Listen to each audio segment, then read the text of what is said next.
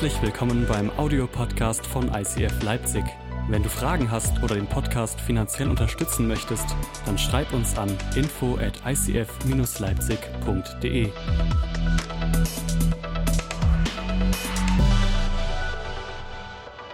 Jesus, ich danke dir, dass du hier bist. Ich danke dir, dass dein Wort so gut ist und dass du uns so viel mitgegeben hast. Und ich bete, Jesus, dass in diesen drei Wochen, wo wir uns mit deinem Wort auseinandersetzen, dass eine neue Leidenschaft, ein neues Feuer und eine neue Begeisterung für dieses so alte Buch kommt. Aber nicht, weil es das irgendwie komisch oder besonders, whatever ist, sondern einfach, weil du, Heiliger Geist, etwas in unserem Herzen bewegst. Jesus, wir wollen dir nachfolgen. Bereit unser Herz vor. Amen. Amen. Jonas aus Halle. Eine der schlimmsten Sachen mit ICF Startup Halle Gründung ist, dass wir ganz viele tolle Hallenser wie den Jonas in Leipzig verlieren werden irgendwann. Aber dafür werden wir umso mehr gewinnen. Alright. Ich weiß nicht, was bei dir das Thema Bibel auslöst. Ob du diese Bibel, ob du die Serie gesehen hast und du hast gedacht, yes, endlich reden wir darüber. Ich warte so lange darauf. Vielleicht kommst du aber auch aus einem ganz anderen Hintergrund. Vielleicht denkst du noch so, oh, Bibel. Ich sollte, hätte können, aber irgendwie will's nicht. Vielleicht kommst du aber auch aus so einem Hintergrund, dass du gelernt hast, dass, Bibel, dass Menschen Bibel wirklich als Schlachter Bibel verwendet haben und dir jahrelang Dinge versucht haben zu sagen, wie du zu sein hast, zu tun hast, was du bla bla bla und dir die Bibel immer schön um die Ohren gehauen haben. Und du deswegen eine Beziehung zur Bibel hast, die leicht gestört ist. Vielleicht ist die Bibel aber auch für dich das Buch der sieben Siegel. Und du schlägst die Bibel auf und du fängst an zu lesen und denkst, what? Was soll das jetzt nochmal mit dem Blut des Lammes? Also Lamm ist lecker, würde ich jetzt gern grillen, aber hä?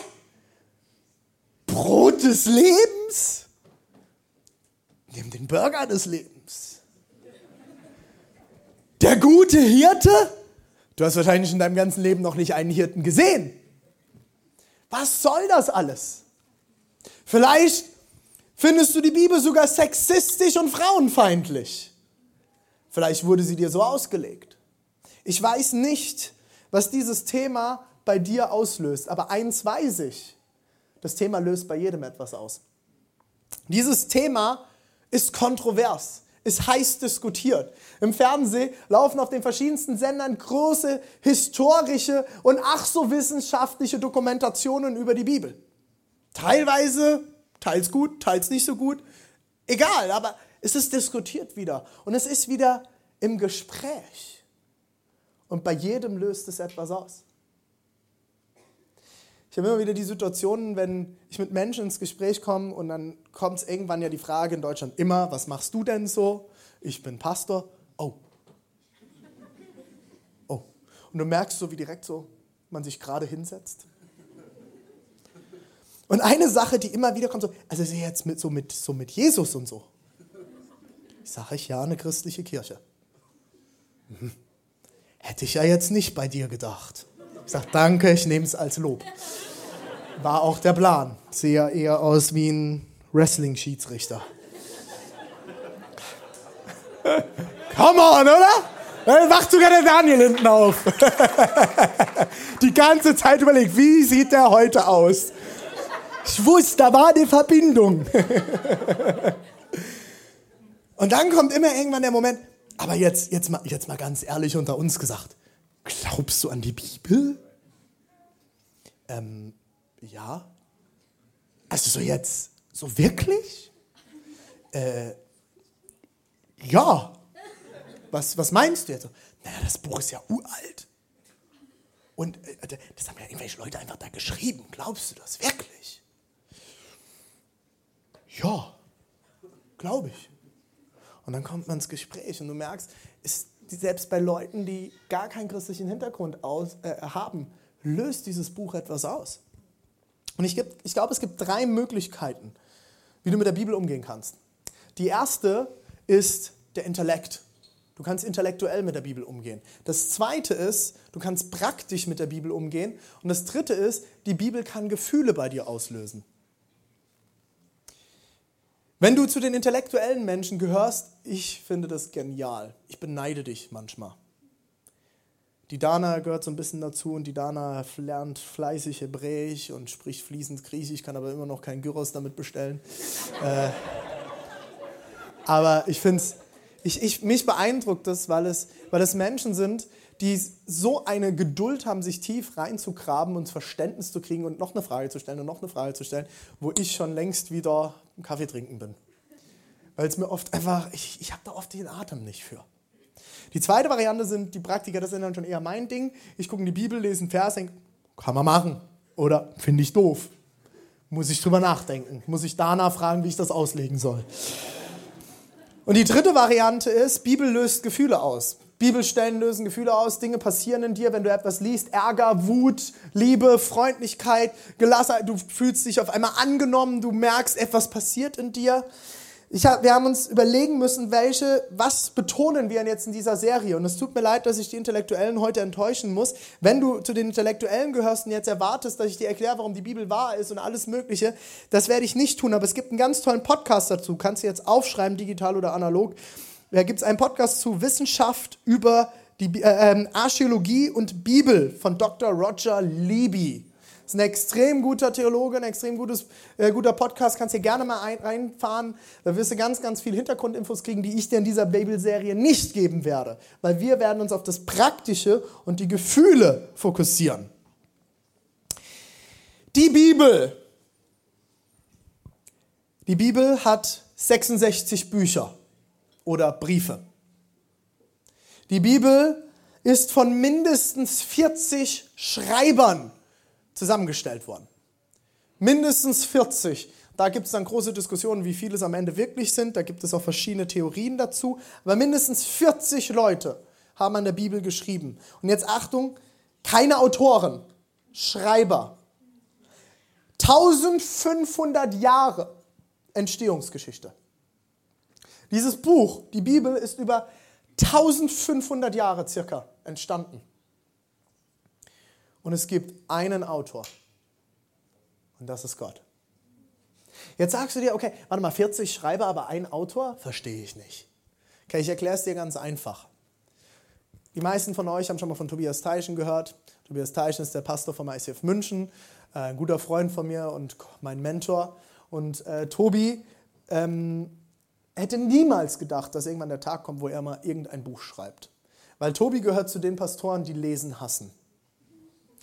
Tobi hört Hörbücher. Tobi hat Leute angestellt, die für ihn Bücher lesen und zusammenfassen.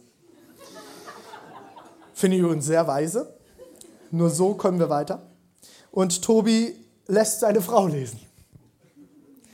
Und irgendwann hatte, kam es ins Gespräch und kam die Anfrage, dass er ein Buch schreiben soll. Ich sage, ich kann kein Buch schreiben, ich kann ja nicht mal lesen.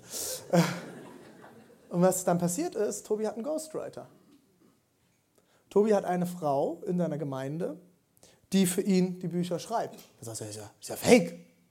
Ist ja total, da ist ja gar nicht der Autor. Ha, Nein, Tobi sagt der Frau, was sie schreiben soll und sie formuliert es schön aus, damit es auch andere Leute lesen können. Ihre Aufgabe ist es, Worte zu finden, wie Tobi es formulieren würde. Und das nennt man einen Ghostwriter. Die Person ist mit aufgeführt im Impressum und alles. Das ist ein Ghostwriter. Und nichts anderes sind für mich diese mehr, mindestens 40 Schreiber. Gott gibt Menschen etwas an die Hand und sie schreiben es auf und finden die Worte dafür. Es sind prinzipiell, wenn du so willst, moderne Ghostwriter. So entstehen übrigens die meisten Bücher dieser Welt. Einfach nur mal als kleine Randnotiz. Ich finde es ganz spannend, wenn wir ein bisschen in die Bibel reinschauen. Ich habe äh, mir lange überlegt, wie starten wir diese Serie und habe ähm, ich habe mich sehr inspirieren lassen von der Predigt von der Predigtserie von ICF München und äh, eine Frage, die ich euch zu Anfang stellen möchte, wenn wir in die Bibel jetzt reingehen, und wir werden heute einige Bibelverse uns anschauen, wir werden auch mit der Zeit, wird es schwierig, ist aber alles egal, äh, weil Essen gehen wir nachher eh im Vapiano, das Essen ist, wird dann auch zubereitet, wir haben Zeit. Also, die erste Frage, die ich euch heute stellen will, was ist das Erste, das der Feind Und wenn das mit dem Feind schwierig für dich ist, kannst du dir die Predigtserie, wenn der Feind anklopft, mal anhören von uns. Was ist das Erste, was der Feind, das der Feind in der Bibel versucht hat zu zerstören? Wer weiß, wann der erste Moment ist, wo der Feind auftaucht? Können wir reinrufen? Ja, was war das? Ja? Weiß er? Weiß er? Weiß er? Die Schlange, die Schlange, ja, wann, wann ist das? Ja, ja, ich höre so 1. Mose ganz am Anfang, genau. Er taucht relativ direkt auf im Garten Eden als Schlange, in Form einer Schlange. Ist übrigens, die Schlange ist ein, ein lyrisches Symbol äh, zu dieser Zeit gewesen für eine innere Stimme. Wusstest du das? In dieser Zeit, wenn Menschen ein inneres Gespräch darstellen wollten, haben sie immer ein Tier verwendet, weil Selbstgespräche waren zu dieser Zeit in der Lyrik noch nicht bekannt.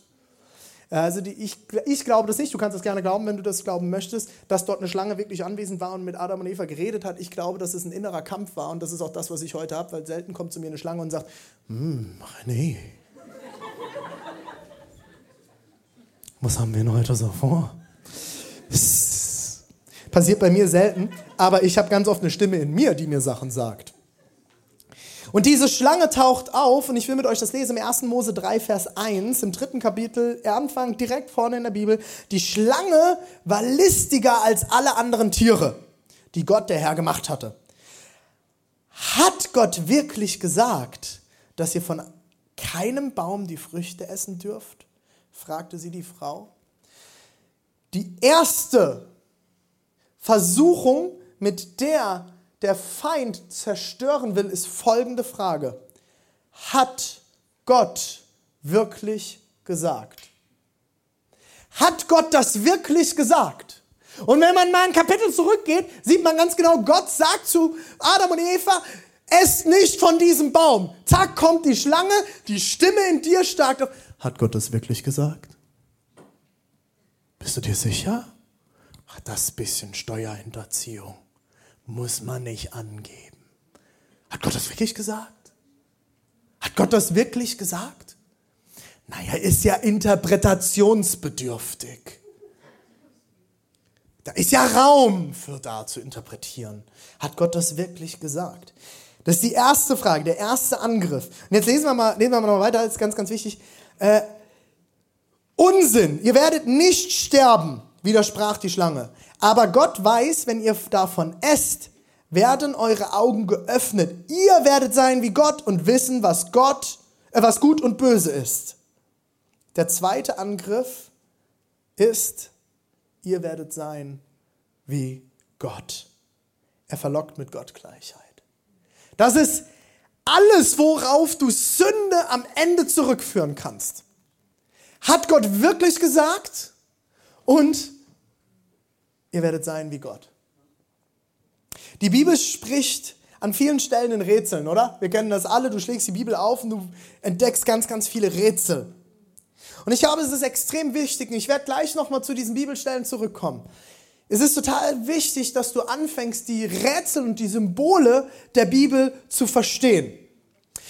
Ich habe euch die Frage mitgebracht, was brauche ich, um die Bibel zu verstehen? Und hier ist jetzt keine ähm, das sind jetzt nicht alle Antworten, die man darauf geben kann. Ich will euch heute zwei mitgeben. Die erste, was du das erste, was du brauchst, um die Bibel zu verstehen, ist, du musst lernen, die Symbole der Bibel zu deuten. Und ich will euch das jetzt erklären anhand von Symbolen in der Bibel und von Bibelstellen. Weil ich davon überzeugt bin, die Bibel legt sich am Ende selbst aus. Die Bibel erklärt sich selbst, du musst nur wissen, wie du damit umgehst. Und viele Leute wissen nicht, wie sie damit umgehen und sind dann überfordert und sehen dann, lesen dann zum Beispiel irgendwas von einem Schaf und haben keinen Plan, was sie damit anfangen sollen. Wenn du christlich aufgewachsen bist, weißt du das aus der Kinderkirche noch. Aber weißt du, wie du das eigentlich herausfinden kannst? Es ist eigentlich ganz einfach. Wenn wir zum Beispiel die Bibelstelle hier nehmen, äh, kannst du die mal anwerfen, zum Schaf, die Bibelstelle aus dem Psalm 100, Vers 3. Dort heißt es, erkennt, dass der Herr allein Gott ist.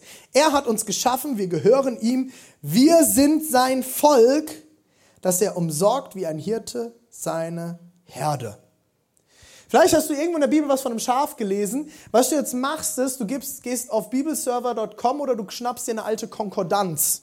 Kannst du dir bei Amazon bestellen bibelserver.com, eine der wichtigsten, Bibel, eine der wichtigsten Internetseiten, die du dir speichern solltest. Oder du, leid, du lädst dir die YouVersion Bible App auf allen Geräten, die du besitzt, runter. So mache ich das. Und dann gibst du bei Suche ein Schaf. S-T-H-A-F. Schaf. Ohne R. Ganz wichtig für alle Legastheniker.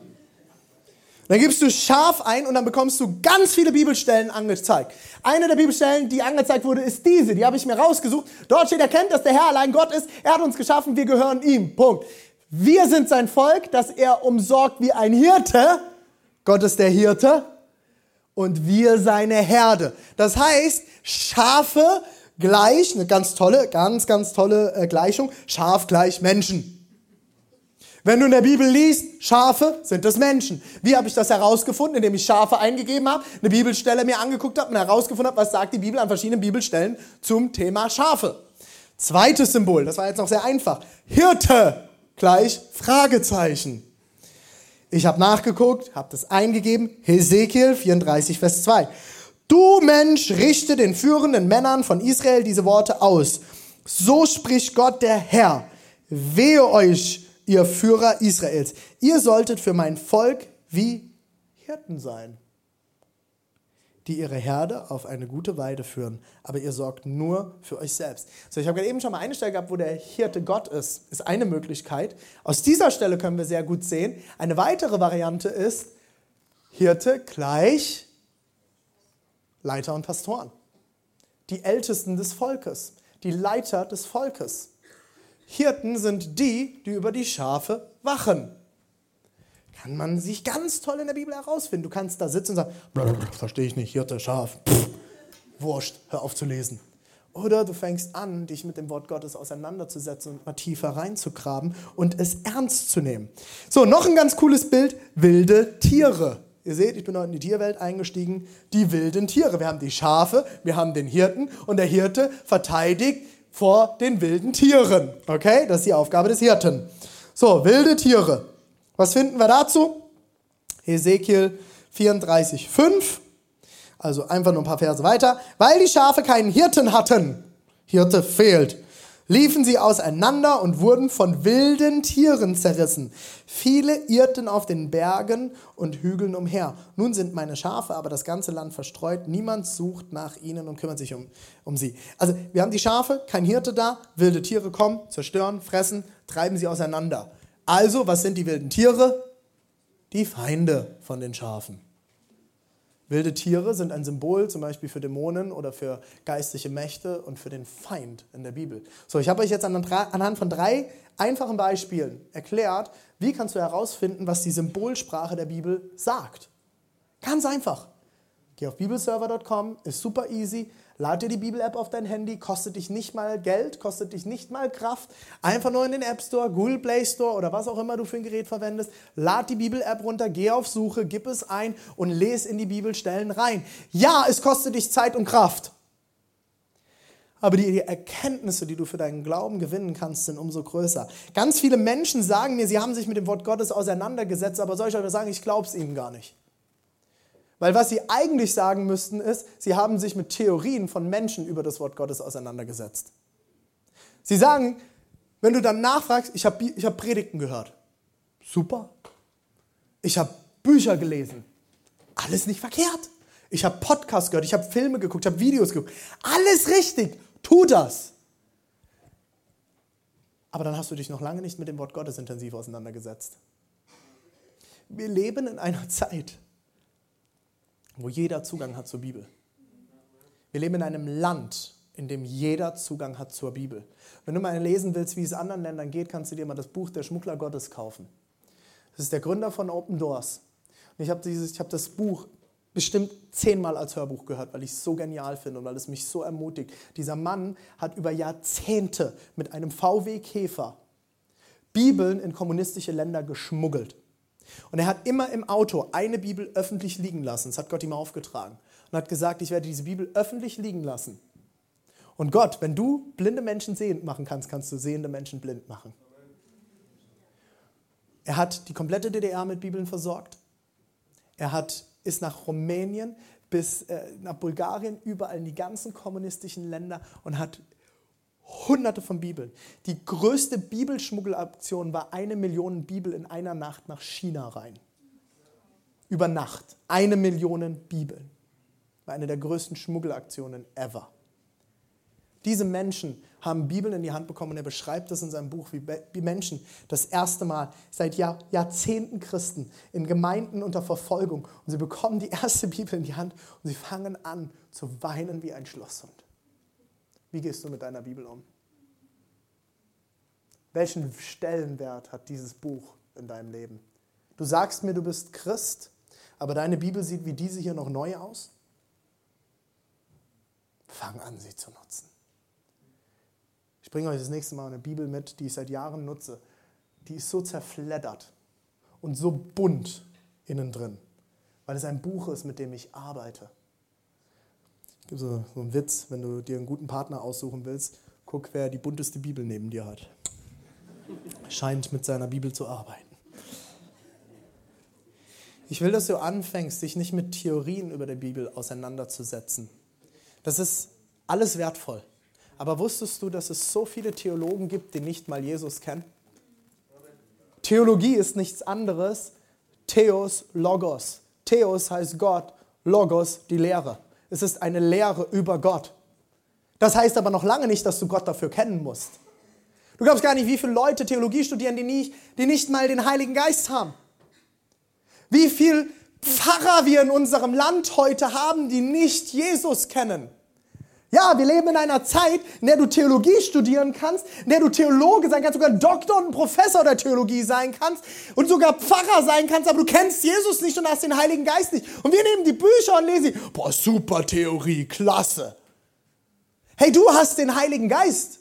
Wenn du Jesus kennengelernt hast, hast du den Heiligen Geist, das hast du hast die Möglichkeit, das Wort Gottes zu verstehen, wie kein anderer.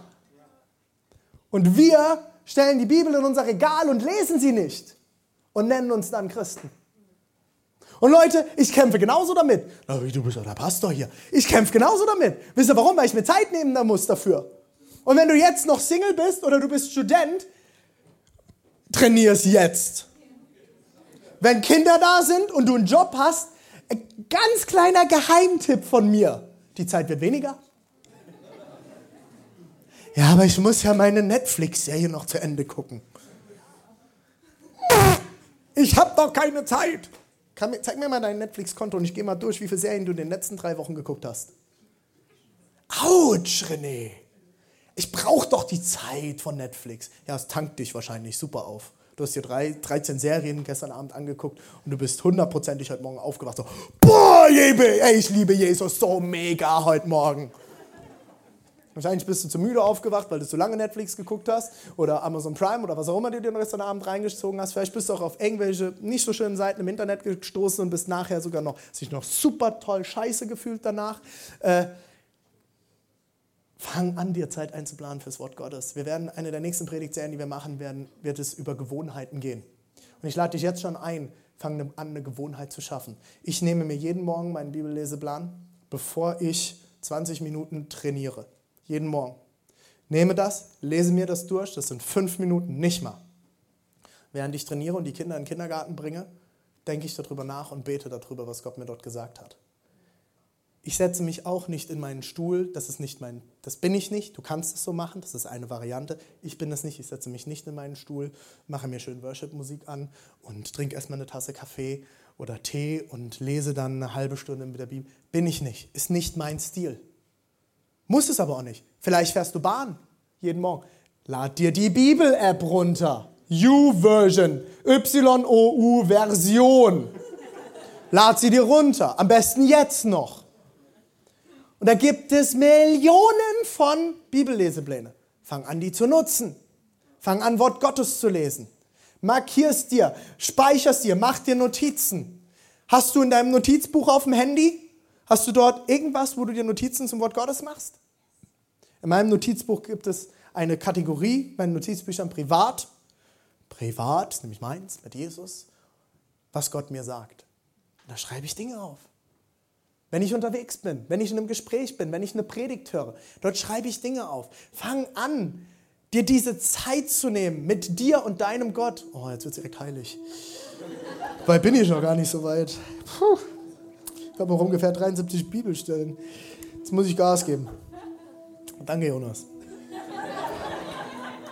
Wird Zeit für Halle. okay. Das Erste, was du brauchst, du musst die Symbole der Bibel verstehen. Das Zweite, was du brauchst, will ich dir jetzt zeigen. 1. Korinther 2, 13 bis 14. Wenn wir davon sprechen, kommt das nicht aus menschlicher Klugheit. Also wenn wir über Gott sprechen, wir über seine Erkenntnisse sprechen, kommt das nicht aus menschlicher Klugheit, sondern wird uns vom Geist Gottes gelehrt. Liebe, liebe Intellektuellen, ich schätze es, dass ihr euch reingrabt und dass ihr Dinge rausfindet. Ich liebe Archäologie und all diese ganzen Dinge. Alles wichtig. Aber wenn du dich auf deine Klugheit verlässt, wirst du fallen, weil deine Klugheit ist eine menschliche Klugheit und die Klugheit, die wir brauchen, ist göttliche Klugheit und die kommt nur von Gott, was er uns zeigt, nämlich von seinem Heiligen Geist, was er uns zeigt, was er uns gezeigt hat. Das geben wir mit seinen Worten weiter. Sprichst du mit seinen Worten, und ich rede nicht davon, dass du altklug klingst sondern, oder dass du in Martin Luther Sprache redest. Das ist nämlich das, wie Leute diesen Vers interpretieren. Wir müssen jetzt heilig reden und an alles Gott hat gesagt hinten dran fügen. Will ich übrigens in unserer Kirche nicht hören, weil Gott hat nicht gesagt und es muss geprüft werden. Der Mensch kann mit seinen natürlichen Fähigkeiten nicht erfassen, was Gottes Geist sagt. Je mehr du vom Wort Gottes weißt, desto mehr Fragen wirst du haben. Wusstest du das? Je mehr Theologie ich studiert habe, desto mehr Fragen habe ich weil ich es mit meiner Klugheit nicht erfassen kann. Und ich kriege immer mal wieder von meiner Frau gesagt, sie hat ein relativ helles Köpfchen. Relativ. Danke, Präsi, dass du es nochmal betont hast. Jetzt fühle ich mich richtig gut. Danke. Das ist übrigens nicht Ermutigungskultur. Grüße an unsere Podcast-Hörer. So kommst du auch zum, zum Zug, Priscilla, gell? Aber selbst mit meinem etwas relativ, relativ äh, klugen Köpfchen kann ich nicht alles erfassen. Ich verstehe es nicht. Ich habe so viele Dinge in der Bibel, die ich nicht verstehen kann. Und immer wieder kommen Leute und fragen mich Dinge. Und ich sage, ich habe keine Ahnung. Ich verstehe es selber nicht. Ja, aber du bist doch der Pastor, du hast doch Theologie studiert.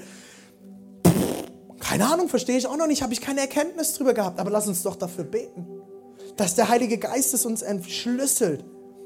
Für ihn für ihn ist das alles Unsinn, denn Gottes Geheimnisse erschließen sich nur durch Gottes Geist. Nur durch Gottes Geist. Das Zweite, was du brauchst, ist den Heiligen Geist. Der Heilige Geist muss dir Offenbarung geben. Wenn du Bibel liest, starte mit einem Gebet, Heiliger Geist, zeig mir, was du mir sagen willst heute. Kurzes Gebet. Starte damit. Der Heilige Geist lebt in dir, er will zu dir reden. Und Leute, es gibt immer mal wieder Leute, die mir verklickern wollen. René, warum machst du so viel Witze beim Predigen? Jesus hat auch keine Witze im Wort Gottes gemacht. Dann müssen wir auch aufhören, aufs Klo zu gehen, weil Gott hat nichts übers Klo gehen gesagt. Das ist eine Herangehensweise ans Wort Gottes, die ich Rechtsgläubigkeit oder Religiosität nenne. Das bedeutet, ich nehme jedes Wort genau, wie es dort steht. Die Bibel muss aber interpretiert werden, die Bibel muss ausgelegt werden, die Bibel muss verstanden werden. Die Bibel braucht Offenbarung. Und nur weil bestimmte Dinge nicht dort drinstehen. Ich glaube, Jesus war ein sehr humorvoller Kerl. Allein, dass Jesus die letzte Aktion, die er bringt, also ich finde das lustig, ist, er sitzt mit Petrus zum Frühstück am See und grillt. Das wäre nicht das Letzte, was ich machen würde mit meinen Jüngern. Obwohl eigentlich schon. Alle, die mich kennen, wissen, ich liebe Grillen. Äh, das, ist, das ist doch lustig. Gott himself, Jesus, Gott selbst, das Letzte, was er macht, ist, na komm Petrus, wir setzen uns hin. Was hast du für ein Fisch? Ja komm, grillen wir. Ey, Jesus, du musst gleich gehen, das weißt du schon, ne? Ach, für ein, für ein, Stück, für ein Stück Fisch habe ich noch Zeit. Komm, wir schwätzen noch ein bisschen. Ist das nicht crazy?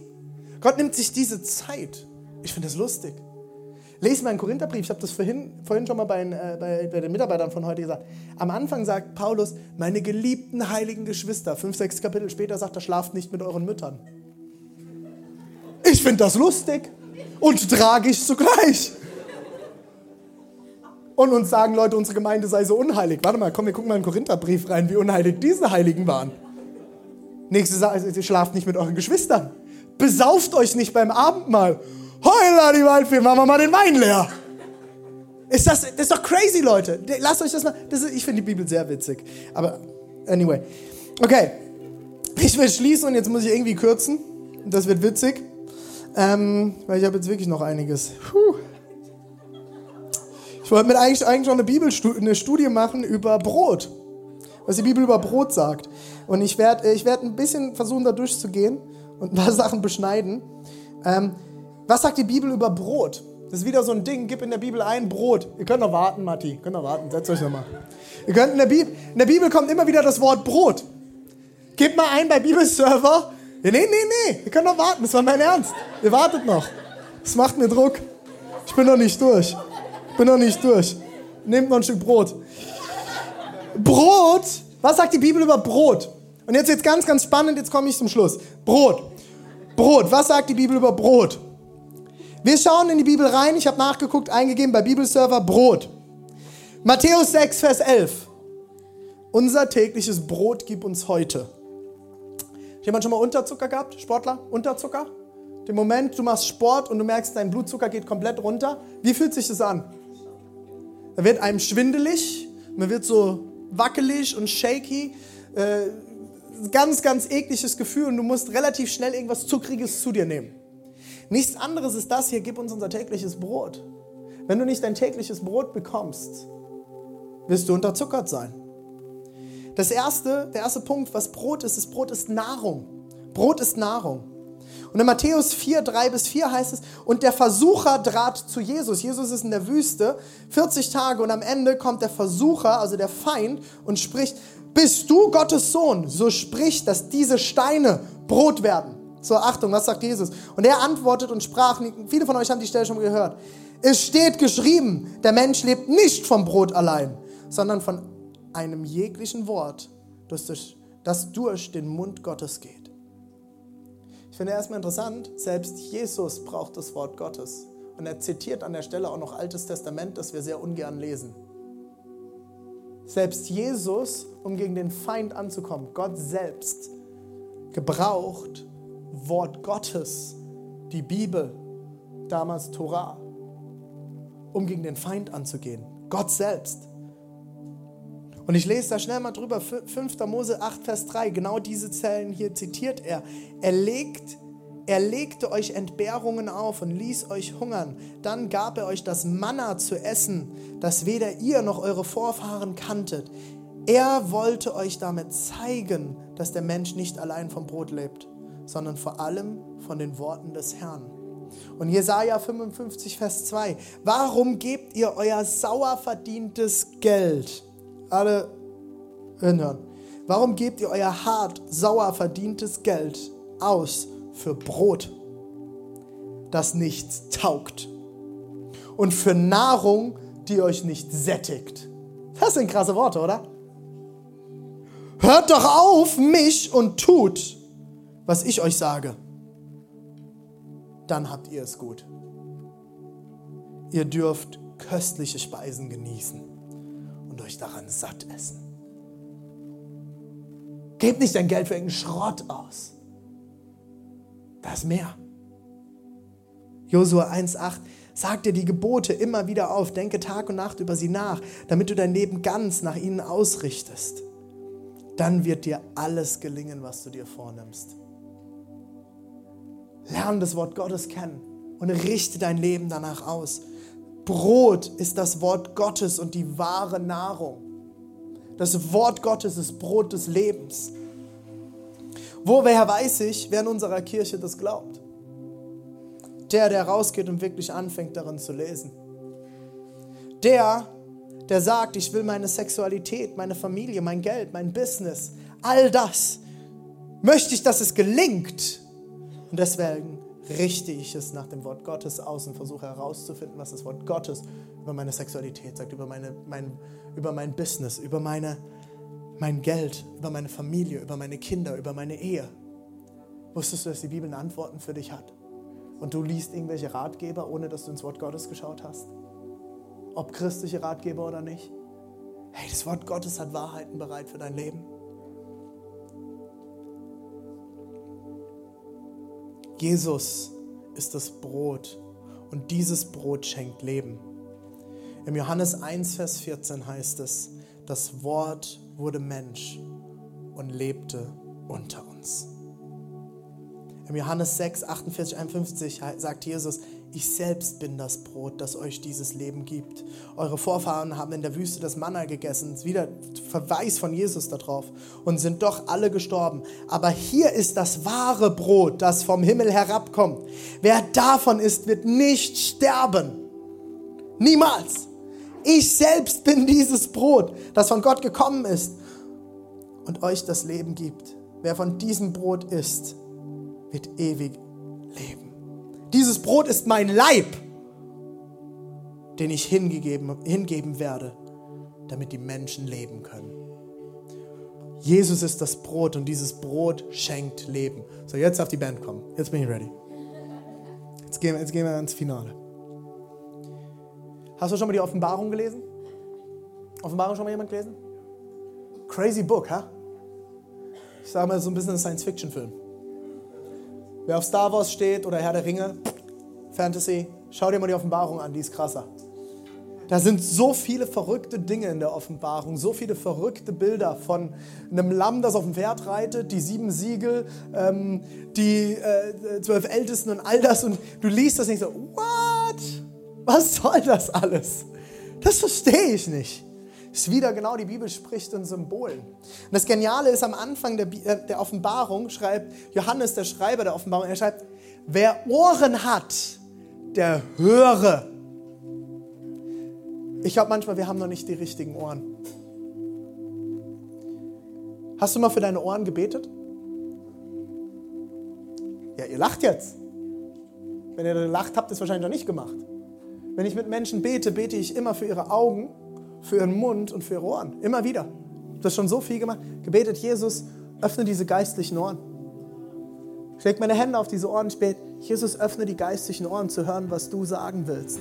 Öffne die geistlichen Augen zu sehen, was du zeigen willst. Öffne den geistlichen Mund zu sprechen, was du sprechen willst. Das ist total wertvoll. Hast du das schon mal gemacht?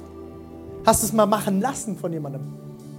Dir mal die Hände auflegen lassen, deine Ohren, deine Augen, deinen Mund segnen lassen zu hören, zu sehen und zu sprechen, was Gott sagt, tut. In der Offenbarung 19, Vers 11 bis 13 heißt es, da öffnete sich der Himmel vor meinen Augen. Und jetzt wird's crazy. Und ich sah ein weißes Pferd. Der darauf saß, heißt der Treue und Wahrhaftige. Es ist der gerechte Richter der für die Gerechtigkeit kämpft. Seine Augen leuchten wie flammendes Feuer und sein Kopf war mit vielen Kronen geschmückt. Der Reiter trug einen Namen, den nur er selbst kannte. Sein Gewand war mit Blut getränkt und sein Name lautete das Wort Gottes. Die Rede in diesem Bild, der Reiter, ist Jesus Christus. Jesus kommt angeritten auf diesem Pferd. Sein Gewand ist mit Blut gedrängt, denn er hat alles gegeben. Er hat sein Blut gegeben, er hat sich geopfert. Und sein Name, und jetzt finde ich, das finde ich, Leute, das ist so crazy. Und jetzt spanne ich den Bogen zurück zu der ersten Bibelstelle. Seid ihr ready? Jesus ist Brot. Und Jesus und Brot sind zusammen das Wort Gottes. Wir haben vorhin gehört, 1500 Jahre Geschichte. Übrigens, wenn mir irgendjemand erzählen will, dass die Bibel von einer Person durchgeschrieben wurde und zusammengeschrieben wurde, und das macht gar keinen Sinn. Es sind zu viele unterschiedliche Schreiber, da sind sich Historiker sehr, sehr einig. Und ein Buch mit 66 Büchern über 1500 Jahre Entstehungsgeschichte zusammenzufassen und sagen, das ist jetzt das christliche Buch. Macht keinen Sinn, funktioniert einfach historisch rein gar nicht, sind sich Archäologen und Wissenschaftler ziemlich einig. Also 1500 Jahre, 66 Bücher, mindestens 40 Schreiber, alles über Jesus und wieder und wieder und wieder. Was ist der eine? Ist der, was ist dieser eine Name, der diese Person am Ende des Buches und am Anfang des Buches hat? Wort Gottes. Es geht überall und überall und immer wieder um Jesus Christus und dass er das Wort Gottes ist. Und jetzt passt auf, dann wundern wir uns, dass der Hauptangriff, der Hauptangriff ist, hat Gott wirklich gesagt? Du wirst werden wie Gott. Wer ist denn der, der wie Gott ist? Die, die sich Gott gleich machen, sind die, die sagen, warte mal, Achtung, hier das, das finde ich gut, das nehme ich nee, das jetzt nicht. Nee, nee, nee, das passt jetzt gerade nicht in mein Leben. Ach, und ja, ähm, das finde ich auch gut. Daniel deutet Traum, finde ich super.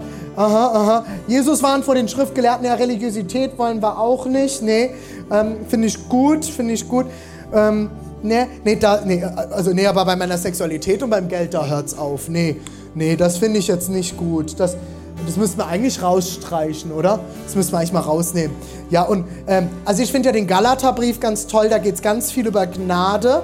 Ähm, da fühle ich mich total geliebt. Aber Jakobus, den Brief wollte ja schon Paulus, äh, den wollte ja schon Martin Luther rausnehmen. Der hat eigentlich recht gehabt, weil da geht es ja darum, dass ich auch was machen muss. Gnade finde ich klasse, aber wenn ich was umsetze. Nee, nee, Jakobus lassen wir mal raus. Ähm, Achso, übrigens, Altes Testament, nee, das ist ja ist ja Altes Testament. Gott hat ja zwischenzeitlich mal eine, der hat dann ja irgendwann mal einen äh, Berater gehabt, der hat ihm gesagt, hier, du, das mit den Kriegen und so, das steht dir nicht so gut. Ich glaube, du solltest mal nochmal einen neuen Teil schreiben und da geht es dann um Liebe, ne? Äh, das Alte lassen war, ist wichtig, Neues Testament zu lesen. Am besten geben wir auch nur Neue Testament-Bibeln raus. Das bedeutet, sich Gott gleich zu machen. Und jetzt wird es noch spannender. Wenn Jesus, wenn Jesus das Wort Gottes ist, und der erste Angriff ist, hat Gott wirklich gesagt, greift der Feind schon in der ersten Stelle Jesus Christus an. Wenn du sagst, du glaubst an Jesus Christus und er ist das Zentrum deines Lebens und du glaubst nicht an das Wort Gottes, du bist nicht bereit, Wort Gottes zu konsumieren, fällst du auf den Feind rein. Dann fällst du darauf rein, dass er dir sagt, hat er das wirklich gesagt? Ist das wirklich Wort Gottes? Und dann brauchst du dich nicht wundern, dass alles in deinem Leben danach strebt, dass du nicht Wort Gottes konsumierst. Alles in deinem Leben wird dafür sorgen, dass du keine Zeit hast, Bibel zu lesen. Alles wird dafür sorgen, dass du Bibel nicht verstehst, dass du, dass du keinen Bock darauf hast. Alles wird dafür sorgen, dass du die Bibel missachtest, dass du Wort Gottes missachtest, dass du es nicht in dein Leben implementierst. Weil wenn du das Wort Gottes in dein Leben implementierst, implementierst du Jesus. Dann nimmst du Jesus auf, mitten in dein Herz. Dann konsumierst du jeden Tag Jesus. Oh, ich wachse nicht im Glauben, René. Wie viel Wort Gottes nimmst du wirklich auf? Wie viele Bücher liest du und wie viel davon ist Wort Gottes? Vielleicht bist du auch so wie ich, dass du christliche Bücher so liest, wenn eine Bibelstelle kommst, liest du weiter. Geht ganz schnell. Prüfst du das eigentlich? Ich sehe noch keine Begeisterung in euren Augen. Ich finde das so krass, in der, einer der letzten Stories und Szenen, die Jesus hatte mit seinen Jüngern, ist die Story, wo, sie nach, wo er mit den Jüngern nach Emmaus läuft. Das sind ungefähr elf Kilometer, in ungefähr ein Fußmarsch von zwei Stunden. Wisst ihr, was es dort heißt? Und wenn ich mir eine Bibelstelle, eine Szene aussuchen könnte mit Jesus, die ich gerne miterlebt hätte, ist das eine davon. Wisst ihr warum? Leute, es ist so crazy. Es ist so crazy. Dort heißt es, Jesus legte auf dem ganzen Weg, den er mit seinen Jüngern zurücklegte, über zwei Stunden lang legte er Wort Gottes für sie aus und erklärte ihnen alle Geheimnisse der Schriften. Und am Ende dieses Textes heißt es, einer der Jünger sagt zu dem anderen, haben wir nicht jetzt Feuer in unseren Herzen? Haben wir nicht jetzt Feuer in unseren Herzen? Und sie gehen zurück in die Städte und verkünden Wort Gottes. Leute, ich wünsche mir dieses Feuer in unserer Kirche. Und ich habe das Gefühl, ihr guckt mich immer noch lang, gelangweilt an. Kann daran liegen, dass wir Deutsche sind. Aber wusstest du, dass du den größten Schlüssel zu deinem Leben eigentlich schon längst hast? Den besten Ratgeber zu deinem Leben? Nein, es ist kein 10-Schritte-Ratgeber. Es ist kein 20-Schritte-Ratgeber. Es ist ein Lebensratgeber, den du dein ganzes Leben benutzen solltest. Wenn du dich abbringen lässt, davon Wort Gottes zu konsumieren, dann lässt du Jesus in deinem Leben verleugnen und du machst dich Gott gleich. Das ist das Erste in der Bibel, was der Feind tut. Hast du wirklich, hat er das wirklich gesagt? Du wirst werden wie Gott. Fang an, in den nächsten drei Wochen Bibel zu lesen. Mach es zu einer Gewohnheit. Leg es fest in deinem Leben.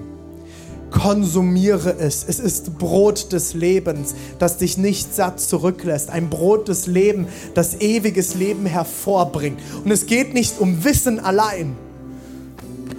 Es geht um Verständnis. Und es geht darum, es in die Füße geht und in die Hände. Wir sind die Füße und die Hände Jesu Christi in der Welt. Und du bist wahrscheinlich die einzige Bibel, die die Menschen um dich herum jemals lesen werden. Du bist wahrscheinlich die einzige Bibel, die die Menschen um dich jemals herum lesen werden. Dafür musst du sie aber kennen. Dafür musst du sie konsumieren. Dafür musst du sie essen. Esse sie jeden Tag. Frühstücke sie. Esse sie zum Mittag. Esse sie am Abend.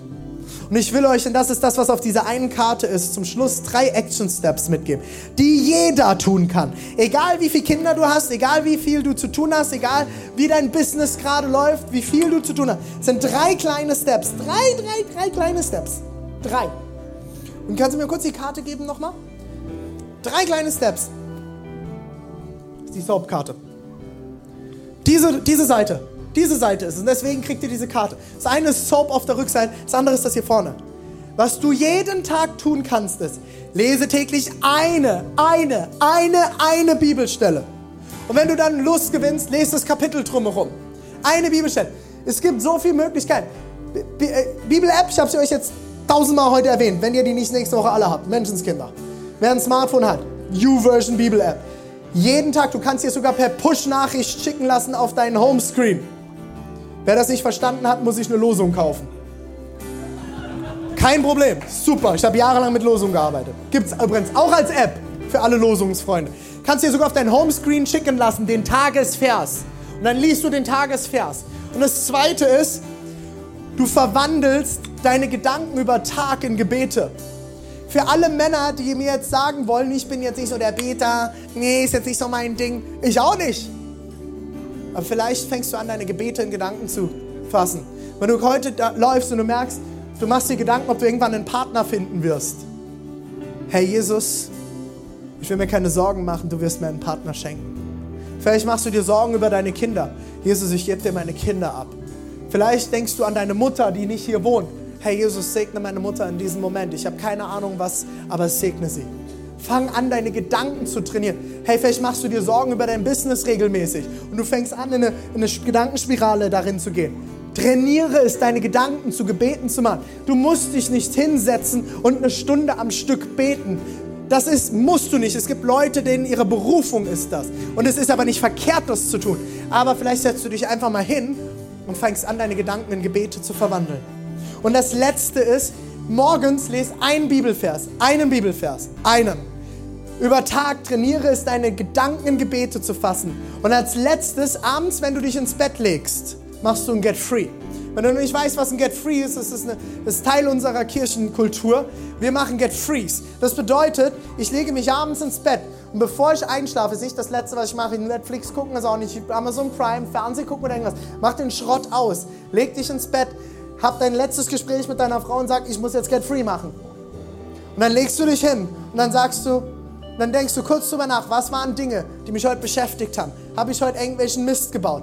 Habe ich heute Sorgen gehabt? Und dann ist das eine Sache von zwei, drei Minuten. Jesus, ich gebe dir das ab und ich gebe dir das an dein Kreuz und ich hole mir die Freiheit ab, die du für mich bereit hast. Und du gehst sauber ins Bett. Und ich glaube, du wirst anders träumen. Wusstest du, dass die Bibel sagt, dass du prophetische Träume haben wirst? Wie sollst du prophetische Träume haben, wenn du dein Leben nicht ausrichtest auf den, der sie dir geben will? Wenn du mit dem Müll noch ins Bett gehst. Okay, das kann jeder, oder? Das kann jeder. Dafür brauchst du nicht viel Zeit. Gibt keine Ausrede. No excuses. Gottes Wort einmal am Tag. Gebet über Tag. Verwandle deine Gedanken in Gebet. Und abends mach ein Get Free, bevor du schläfst. Ist es gut? Und diese Karte nimmst du dir mit, um dich daran zu erinnern. Deine Priscilla, du brauchst sie. Für die Ermutigung nächste Woche. Für die Ermutigung dann nächste Woche. Ne? Suchst du mir. Du betest für eine Ermutigung für mich diese Woche, okay? Boom. Lass uns gemeinsam aufstehen. Ich weiß, wir sind schon wieder mal zeitlich fortgeschritten, aber Leute, mir ist es so ein Anliegen, dass diese, diese Bibelkiste bei euch ankommt. Mir ist es so ein riesengroßes Anliegen, dass, ihr, dass wir alle verstehen, hey, wir sind eine bibelfundierte Gemeinde und das bedeutet aber nicht, dass ich bibelfundiert bin, sondern dass du bibelfundiert bist, dass du das Wort Gottes kennenlernst, dass du Jesus frühstückst, zum Mittagessen nimmst und zum Abendessen. Brot des Lebens. Jeden Tag neu. Wir geben dir alle Hilfestellungen, die du brauchst, aber tun musst du's.